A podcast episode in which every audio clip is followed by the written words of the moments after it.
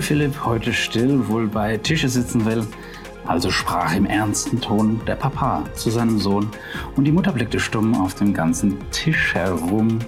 Doch der Philipp hörte nicht, was zu ihm der Vater spricht. Haben wir alle schon mal gehört, die Geschichte vom Zappel Philipp? Ja, herzlich willkommen bei Revolution Pharmacy. In der letzten Episode habe ich dir erklärt, was ADHS genau ist, wie man es diagnostiziert und heute geht's ans Eingemachte. Ich erkläre dir, wie ADHS therapiert wird. Herzlich willkommen bei Revolution Pharmacy, deinem neuen Lieblingspodcast.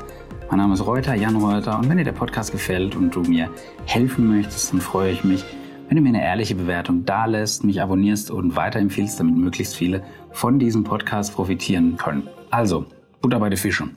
Therapie von ADHS. Da gibt's ein Stichwort, multimodal. Auf Deutsch ist das, ich muss da mehrgleisig fahren und einen ganzheitlichen Behandlungsansatz verwenden. Alles andere ist wirklich nicht zielführend. Weil wenn dein Kind, wenn irgendein Kind versteht, was es hat und wie es damit so einfach wie nur möglich leben kann, wenn es über ADHS aufgeklärt ist, dann macht's so viel einfacher. Weil wenn ich selbst weiß, dass es eine biologische Störung im Gehirn ist, die ich vererbt bekommen habe, also ich kann da nichts dafür, und dass die Risikofaktoren ja beeinflussbar sind, und zwar bei allen Patienten, dann führt in der Regel äh, das dazu, dass das etwas entzerrt wird, dass die Stigmatisierung ja entfällt. Also will heißen, ich kann verstehen oder mein Kind kann verstehen, ist doch gar nicht so schlimm. Irgendwie bekomme ich das dann hin und mit der richtigen Behandlung geht's mir besser und zwar auch auf Dauer. Und das ist natürlich der entscheidende Punkt. Dann weiß ich nämlich auch die Symptomatik einzuschätzen. Bin ich nicht auf mich böse, weil ich mich eben so verhalte, wie ich mich verhalte und habe einen ganz anderen Blick auf die Krankheit, also Krankheit in Anführungsstrichen. Weil mit etwas mehr ja, Akzeptanz, mit mehr Verständnis, mit einem besseren Verständnis für ADHS geht's mir und meiner Familie besser, deutlich besser. Trotzdem brauchen Kinder Regeln.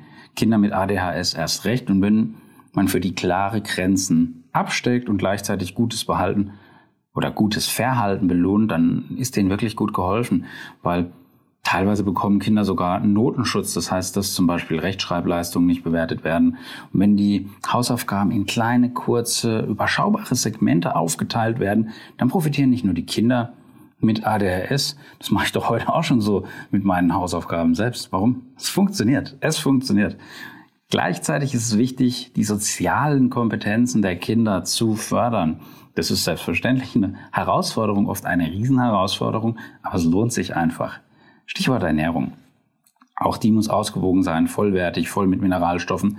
Das Kind braucht für sein Gehirn Eisen, Zink, Magnesium und vor allem natürlich auch Eiweiß, aber noch viel mehr. Im Idealfall naturbelassen, regionaler Bezug und so weiter.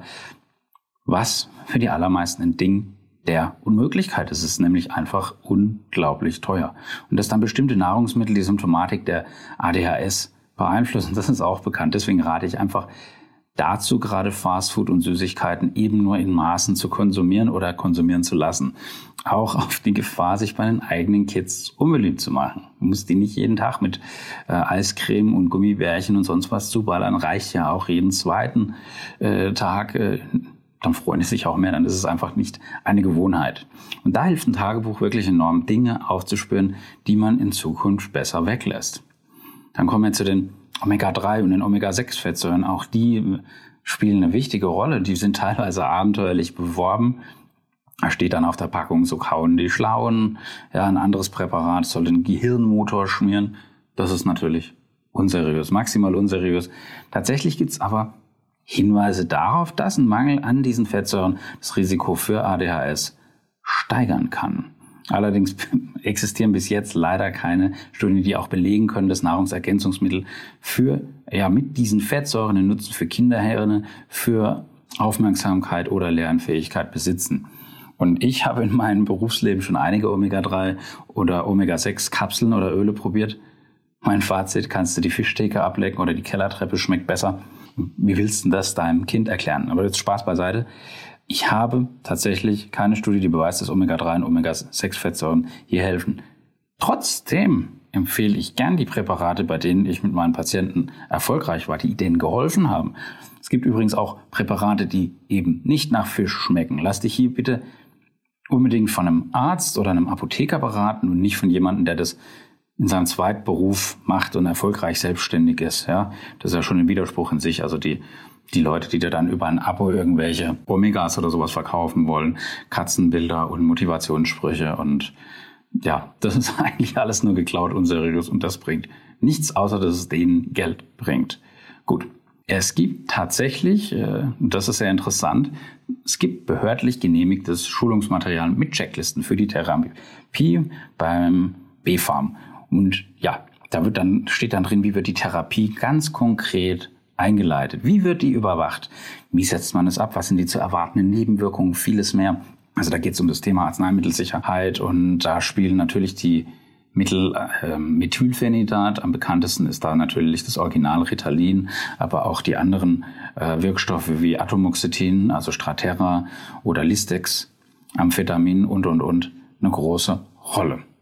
Es gibt eine Leitlinie mit dem Namen ADHS bei Kindern, Jugendlichen und Erwachsenen und die empfiehlt bei Kindern vor dem sechsten Jahr, äh, wenn es möglich ist, wenn es irgendwie möglich ist, eben keine Medikamente an, einzusetzen. Also äh, bevor das Kind nicht in der Schule ist, nee, lass das. Also dann solltest du das irgendwie versuchen, anders hinzubekommen. Natürlich nicht alleine, hol dir Hilfe, das ist klar, aber ähm, also vor dem sechsten Lebensjahr macht es gar keinen Sinn. Und auch bei Patienten mit schwerer ADHS sollten zuerst psychologisch ja, gearbeitet werden und dann erst kommt das Medikament zum Einsatz. Und jetzt tritt ADHS natürlich nie alleine auf, fast nie alleine auf zumindest, sondern oft in Kombi mit ganz anderen Beschwerden. Das sind dann eben diese Komorbiditäten, die ich in der letzten Folge besprochen habe. Auch dafür gibt es dann Leitlinien. Und da geht es nicht nur um die Frage, gibt es da eine Zulassung für den Patient, sondern insbesondere, wie lange wird denn das Arzneimittel wirken? Wann ist denn Schule? Ja, wie sieht denn der Tagesablauf aus? Wann werden die Hausaufgaben gemacht? Passt die Tablette zum Tagesablauf? Wirkt die schnell? Wirkt die langsam? Ähm, ich muss ja die Schulzeit, aber auch die Hausaufgabenzeit abdecken. Und ja, alles, was wirkt, hat natürlich auch eine Nebenwirkung. Deswegen sind auch eben die Nebenwirkungen äh, hier ganz besonders äh, zu beachten. Und dann natürlich auch, muss ja auch die Frage stellen, da es immer diese Komorbiditäten gibt, was hat das Kind denn noch? Und wie schaffen wir es gleichzeitig, dass das Kind eben nicht stigmatisiert wird oder der erwachsene Patient? Muss ich das jetzt mit auf den Job nehmen? Muss ich die Tabletten mit in die Schule nehmen? Ne? Ist das Kind dann sicher oder steht dann vielleicht sogar Missbrauchsgefahr? Weil es ist ja äh, immerhin ein Betäubungsmittel zumindest ähm, die äh, schulmedizinischen Präparate bei ähm, ADHS und äh, das heißt jetzt nicht, dass es ein Opioid ist, aber es gehört einfach auch zu den Betäubungsmitteln dazu. Und da äh, gibt's halt keine Ordnungswidrigkeiten. Also alles, was du da falsch machst mit diesen Dingen, also wenn du die vertickerst oder irgendwie mal vom Nachbarn zugeschoben bekommst, dann ist das gleich eine Straftat und das ist relativ blöd, was dann passiert. Ne? Also wie schaffe ich das, dass das eben nicht auf dem Schulhof vertickt wird? Und gleichzeitig auch andere weitere Fragen. Nimmt das Kind weitere Medikamente? Ja, wie ist es um Herz und um den Kreislauf bestellt? Gibt es weitere Erkrankungen in der Familie, die sich wie so ein roter Faden äh, durch die Familiengeschichte, durch den Stammbaum zieht? Körpergröße, Gewicht, optimale Dosis. Also du siehst, das ist nicht ganz leicht. Das ist nicht ganz leicht, weil es ja eh schon ein belastendes Thema ist, nicht nur fürs Kind, auch für die Eltern, für die Angehörigen, Freunde, Lehrer, Erzieher und, und, und. Und wenn dann andere nicht pharmakotherapeutische Behandlungsansätze ausreichend wirken, also wenn dann eben erst alles andere vorher nicht wirkt, dann kommt es eben jetzt zum Einsatz dieser Stimulantien, dieser starken ADHS-Medikamente, die ich jetzt hier erkläre. Zum ersten natürlich das Methylphenidat, das wird häufiger bei Kindern als bei Erwachsenen eingesetzt. Ähm, es gibt ein unretardiertes, also es wird schnell und es wirkt nach ein bis zwei Stunden maximal. Was macht es? Das sorgt dafür, dass Dopamin und Noradrenalin im synaptischen Spalt die Konzentration ansteigen. Das heißt, das Kind hat eine bessere Aufmerksamkeit, kann sich wirklich signifikant besser konzentrieren und äh, der Patient wird auch verständnisvoller. Das logische Denken wird endlich, endlich logisch und die Schule beginnt auf einmal wieder Spaß zu machen. Also vieles, was im Real Life und dann auch in der Schule gebraucht wird, wird besser, deutlich besser. Auch die Dreiecksbeziehung Eltern, Kind, Lehrer. Leider sprechen aber auch nur zwei Drittel der Kinder auf dieses Methylphenidat an. Der Rest sind Non-Responder. Was sind jetzt die Nebenwirkungen? Weil das ist ja immer das, wo du sagst, oh, das kann ich meinem Kind nicht geben oder warum äh, wird das so häufig verordnet? Es gibt viel Kopfschmerz, es gibt Schlaflosigkeit, der Blutdruck geht hoch, ja, nur Adrenalinerhöhung, ja klar, Adrenalin ist ein Stresshormon. Ja, du hast dann natürlich eine erhöhte Herzfrequenz und eine Blutdruckerhöhung. Und das sind natürlich auch Argumente, die sich viele Eltern sehr genau überlegen. Und in den allermeisten Fällen wird Methylphenidat dann nämlich sehr langfristig verordnet und es ist fatal, zu denken, in den Ferien braucht mein Kind das dann doch nicht, dann entgleist das erst recht. Es gibt retardiertes und es gibt unretardiertes, also verzögertes und schnelles. Und das schnelle, also das unretardierte Methylphenidat, das nämlich zum Aufdosieren. Und dabei wird einfach von Patient zu Patient ganz individuell eine unterschiedliche Dosis ermittelt. Und die Gesamtdosis wird dann in zwei bis drei Tagesdosen eingenommen. Und da musst du dich auch wirklich ganz strikt an diesen Plan halten. Also es ist auf jeden Fall wichtig, dass diese Gesamtdosis strikt in zwei bis drei Tagesdosen eingenommen wird. Man beginnt dann einfach mit einer geringen, schnellen Dosis. In wöchentlichen Abständen wird dann die Dosis erhöht. Und wenn dann äh, langsam was erreicht wird, ein Spiegel, wo man dann sagt, okay, habe ich das beste Wirkprofil, da geht es dem Kind am besten, dann wird diese verzögerte, also die retardierte Formulierung individuell äh, an die Therapie angepasst, weil dann muss es einfach nicht so oft schlucken. Und das ist natürlich ein ganz entscheidender Vorteil. Ganz einfache Art der Arzneimitteleinnahme und das sorgt einfach dafür, dass die Kinder eben die Tabletten nicht in die Schule mitnehmen müssen, dass die dann eben nicht gemobbt werden. Und das ist so unfassbar wichtig.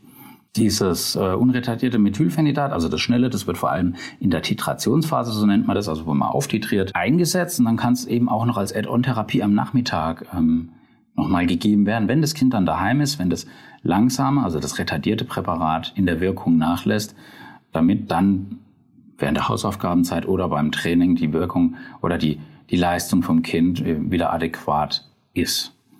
Es gibt dann auch Präparate mit einer Kombination mit schnell wirksam und äh, langsam wirksam, aber das würde jetzt zu weit führen, die alle aufzuzählen. Um jetzt eine ausreichende Wirkdauer ohne Auftreten von jetzt übermäßigen Plasmaspitzen zu gewährleisten, also dass ich ständig eine Überdosis habe, ähm, müssen diese Methylphenidat-Retardpräparate, also die langsam wirksamen, zu oder direkt nach dem Essen eingenommen werden. Und da ist ganz wichtig, die Kapseln nicht zerkauen, nicht zerbrechen, nicht zerteilen, nicht zerkleinern. Wenn das, dein Kind das nicht schlucken kann, dann rede mit deinem Arzt und mit deinem Apotheker. Wir finden dann gemeinsam eine Lösung, dass das funktioniert. Und bitte nicht am späten Nachmittag oder am Abend das Zeug abreichen, weil dann wird die Nacht äh, sehr, sehr unruhig. Es gibt noch das Mittel Equasym, ein Fertigarzneimittel.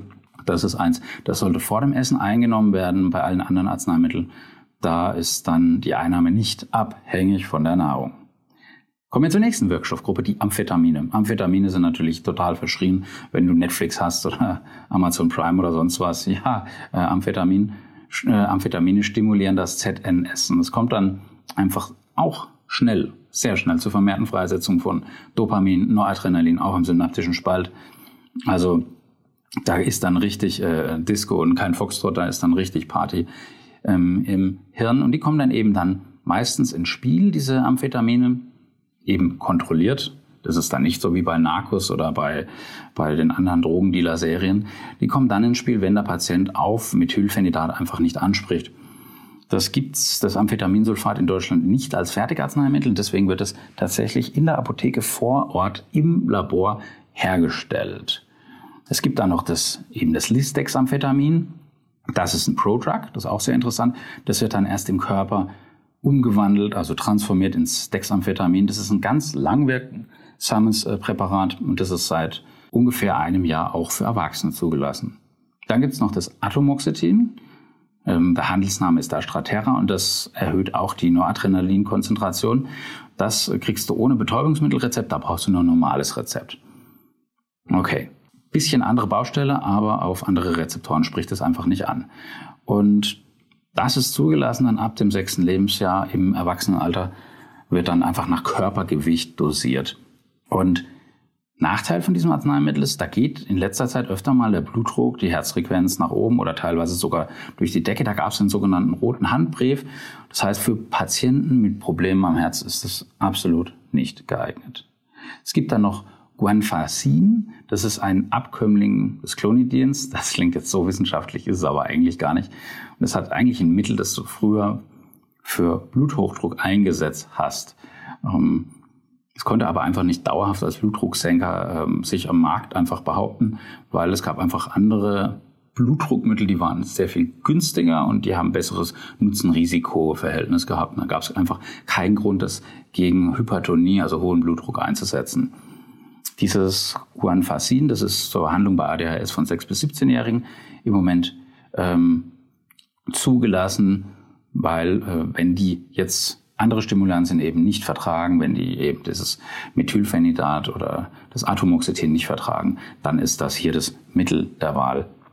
Ganz wichtig, das Mittel muss unbedingt mit einer fettreichen Mahlzeit eingenommen werden. Und noch wichtiger, aber Kinder essen das in der Regel, in der Regel nicht, aber Ausnahmen bestätigen die Regel. Mit Grapefruit verträgt sich das nicht. Grapefruit mit äh, irgendwelchen Stimulantien im Zusammenhang mit ADHS rate ich sowieso ganz dringend davon ab, weil du sonst einfach Wirkstoffschwankungen hast und das kann sehr, sehr gefährlich werden.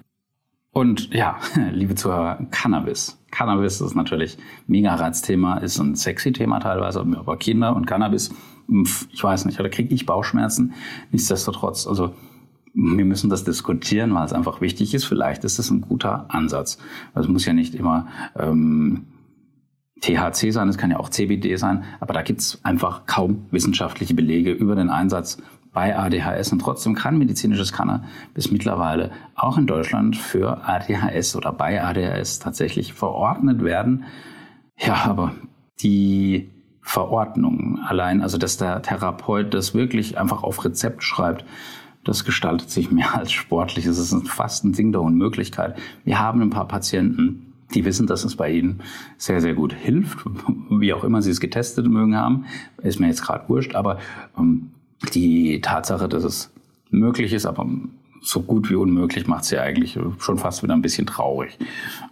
Das heißt, damit das von der Krankenkasse erstattet ist oder erstattet wird, da muss die Erkrankung wirklich so schwerwiegend sein, dass keine andere medizinische anerkannte Therapie verfügbar ist. Das heißt, du musst vorher alles andere über dich ergehen lassen und das ist sehr, sehr selten der Fall. Kommen wir nun zum Vergleich der Wirkstoffe, auch ganz wichtig. Amphetamin erhöht das Psychoserisiko. Ja, kennst du vielleicht so ein bisschen indirekt, äh, wenn Amphetamine in der Disco bei ähm, Breaking Bad genommen werden, bei, bei diesen ähm, Fernsehsendungen auf Netflix oder eben bei Narcos. deswegen ähm, ist, wenn irgendjemand schon mal in den letzten zwei, drei Generationen eine Psychose hatte in der Familie, Amphetamin absolut kontraindiziert. Hier empfehle ich dann, oder sagen die Leitlinien und die Ärzte, nicht ich, aber das ist eben dann hier das Gesetz, da wird dann eben Methylphenidat bevorzugt. Ganz wichtig auch natürlich engmaschige Überwachung der Patienten. Wie geht's dem Kind? Geht's dem Kind gut? Geht's dem schlecht? Was wiegt's im Moment? Wie ist der Appetit? Psychologischer Zustand? kann das überhaupt gerade mit seinen Freunden oder eher nicht. Blutdruck, Puls, Herz. Deswegen immer bitte ab zum Arzt. Viele Eltern, die ihren Kindern Medikamente gegen ADHS geben, die fühlen sich unter Verdacht, den Nachwuchs einfach nur ruhig stellen zu wollen und die halten die Behandlung deshalb geheim. Ich weiß nicht, wie ich das machen würde persönlich. Ähm, ist auf jeden Fall so, dass ich hier jetzt auch schon da ins Grübeln komme. Also keine Ahnung, wie ich das machen würde, weil es ist einfach ja ein ganz, ganz schwieriges Thema. Auch äh, wenn diese Behandlung dringend notwendig ist, wird es in den meisten Fällen eben nicht nach draußen rausposaunt. Weil man sagt ja immer, ja, Pillen sind bequemer als ein Kind äh, zu einem nützlichen Teilnehmer am sozialen Leben zu erziehen. Ja, mag vielleicht bequemer sein, aber leider kann niemand, der nicht selbst betroffen ist, einschätzen, was es überhaupt ansatzweise bedeutet, ein Kind mit ADS oder ADHS zu haben. Nein, und das ist kein Erziehungsdefizit, das ist einfach die Weiterleitung von Informationen im Hirn, was die eben gestört sind, die verlangsamt sind, weil die Nervenbahnen einfach nicht so aufgebaut sind, wie sie äh, aufgebaut sein sollten. Und es ist völlig egal, ob die Eltern bei der Erziehung was falsch gemacht haben oder das nur an den Genen liegt. Aber den Kindern, die so oder so nichts dafür können, wird nur dieses Medikament eine normale Teilhabe am Unterricht oder am Alltag ermöglichen. Denen wird dann die Chance gegeben zu lernen, aufzupassen, sich zu konzentrieren, Spaß zu haben. Ich habe mal mit einem Jungen auch einmal darüber gesprochen. Der hat gemeint, er hat vorher keinen Spaß am Leben gehabt. Ja, aufgrund seines Verhaltens. Und seitdem der Ritalin nimmt, hat sich sein Leben verbessert. Positiv, total positiv gedreht, entwickelt und Nur darauf kommt es an. Also wäre es mir als Elternteil auch egal, was andere denken, solange es meinem Kind hilft. Ich hoffe doch. Aber was ist denn die Alternative? Also, die Behandlung von ADHS, die muss mehrgleisig erfolgen. Ähm, ein ganzheitlicher Behandlungsansatz ist ja ganz, ganz wichtig, weil Tabletten alleine tun es nicht ansatzweise. Das ist grob fahrlässig und wirklich schlimm. Das heißt, kümmern als Eltern. Das heißt aber auch Verhaltenstherapie, das heißt vielleicht Ergotherapie, das heißt vielleicht Psychotherapie, das heißt einfach immer in den Arm nehmen und großkuscheln, das heißt Mitgliedschaft im Sportverein, ja, tanzen, Fußball, was weiß ich, Karate, Schwimmen und, und, und, Musikschule. Das heißt aber auch Geduld, das heißt Konsequenz, das heißt Verständnis, Achtsamkeit und verdammt gute Nerven, weil es lohnt sich. Ich gehe jetzt nach Hause, ich lege mein Handy weg, ich gehe mit meinen Kindern Fußball spielen. Also was machst du so mit deinem Kind jetzt? Schreib einfach mal in die Kommentare rein, was ihr am liebsten gemeinsam macht, wo ihr am glücklichsten seid. Ja, am anderen Ende war der Jan. Wer mir ein Abo schenkt, der darf natürlich Jan zu mir sagen, zieh die Mundwinkel nach oben. Love, Peace, Bye.